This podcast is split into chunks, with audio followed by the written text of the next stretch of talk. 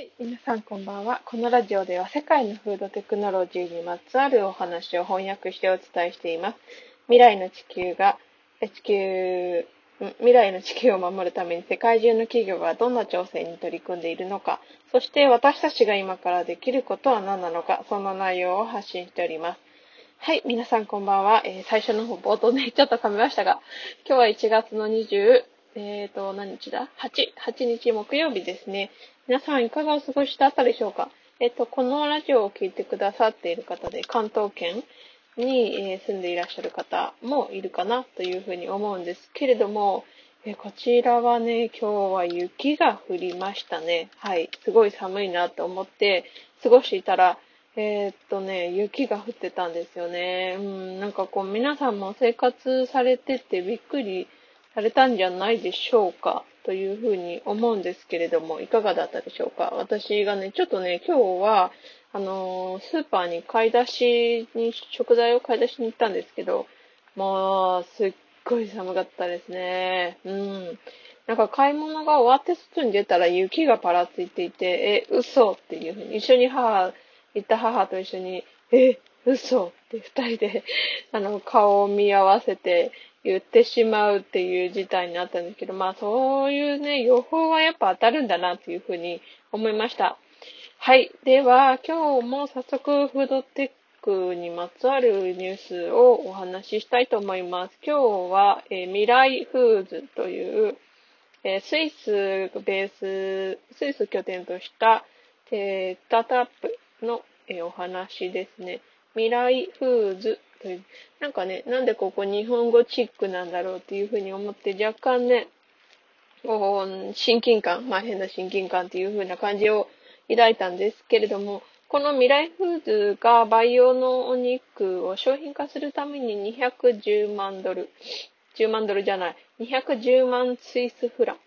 えー、アメリカ米ドル、米ドル2回換算すると240万米ドル。日本円にすると約2億5千万円くらいですね。シードラウンド、最初の初期の方の、えー、投資ラウンドなので2、2億5千万円ぐらいの資金を調達したという、はいえー、ニュースですね。で、この、えっ、ー、と、未来フーズ、結構すごくって、えー、企業設立されたのが、えー、1年前なんですよね。1年前に設立して、で、この培養肉のプロトタイプ、試作品をその半年後に作っているんですよね。結構急ピッチで、えっ、ー、と、業績を成し遂げていて、うんと、今後もとても、うん、将来性のあるスタートアップだなというふうに思いました。で、このシードラウンドには、えっ、ー、と、ポーリンググループというグループとか、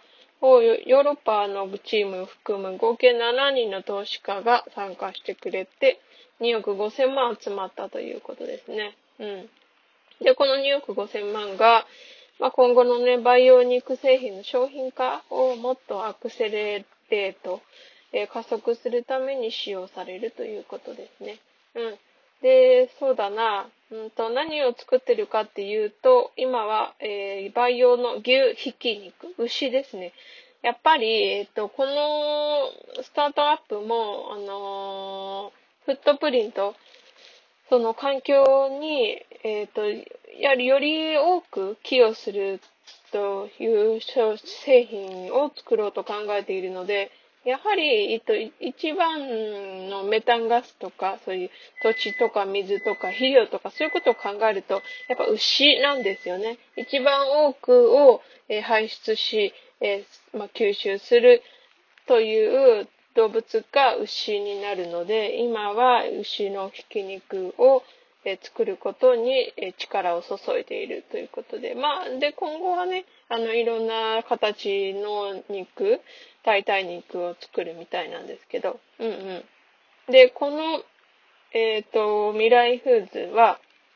他の培養肉の会社と同様に、えっ、と、幹細胞ですね。動物の幹細胞を抽出して、それをバイオリアクターという、えっ、と、増殖させる、細胞を増殖させる機械があるんですけど、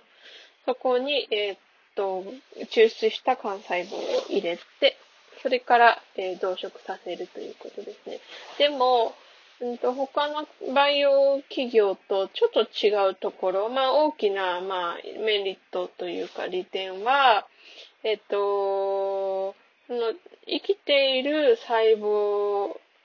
じゃなくて、あ、違う違う、間違えた。あの、細胞を遺伝的に操作するのじゃなくって、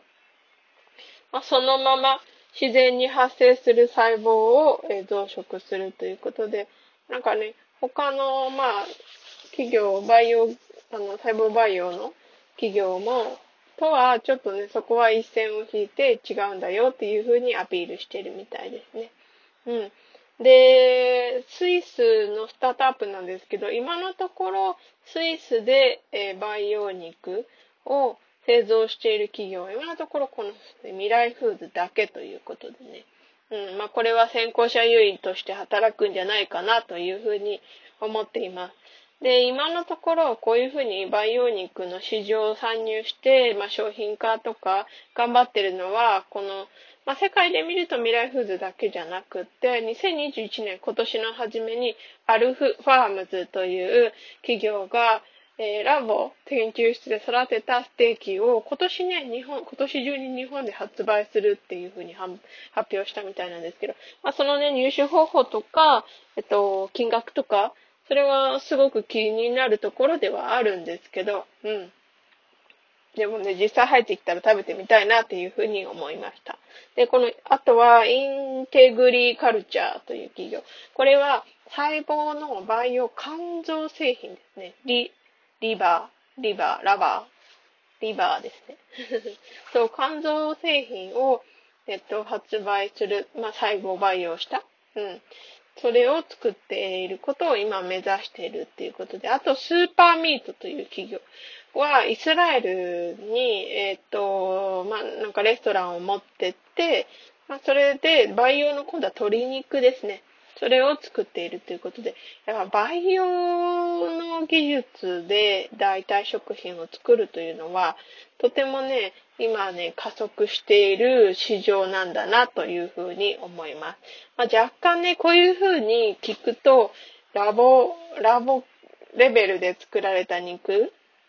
が食べれるってなんか SF かって思うかもしれないんですけど、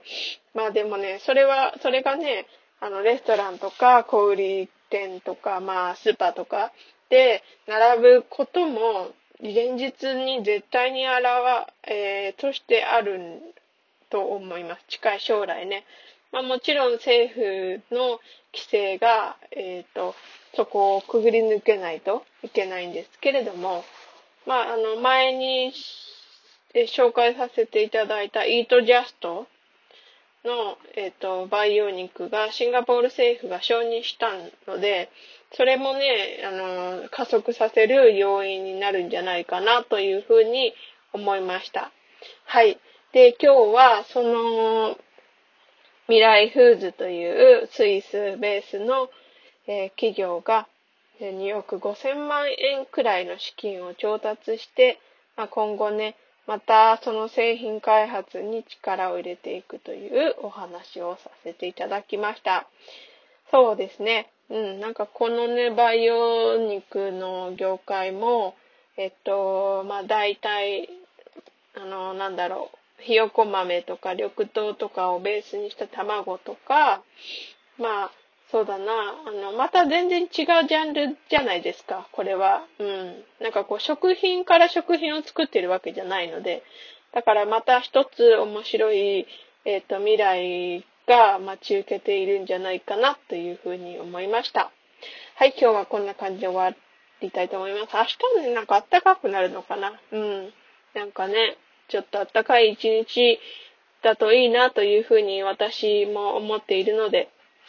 皆さんもね、あの、体調と崩さないように、えー、生活していただければなと思います。今日も最後まで聞いてくださってありがとうございました。また明日お会いしましょう。